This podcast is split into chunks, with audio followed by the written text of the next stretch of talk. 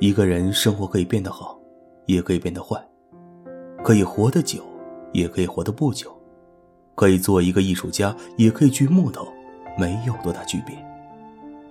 但是有一点，就是他不能面目全非，他不能变成一个鬼，他不能说鬼话、说谎言，他不能在醒来的时候看见自己觉得不堪入目。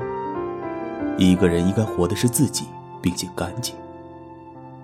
生活苦乐都有，悲喜都遇，没有一个人天天愉快，没有一个人月月怀愁。生活的过程中，忘记一些不快，忘记一些愁苦。忘记一些别人对我们的不好，心情总会是愉快的。幸福就是一种愉快的心情，快乐就是一种愉悦的精神。让心灵装满了快乐，生活一定会愉快的。我是宇飞，祝你晚安。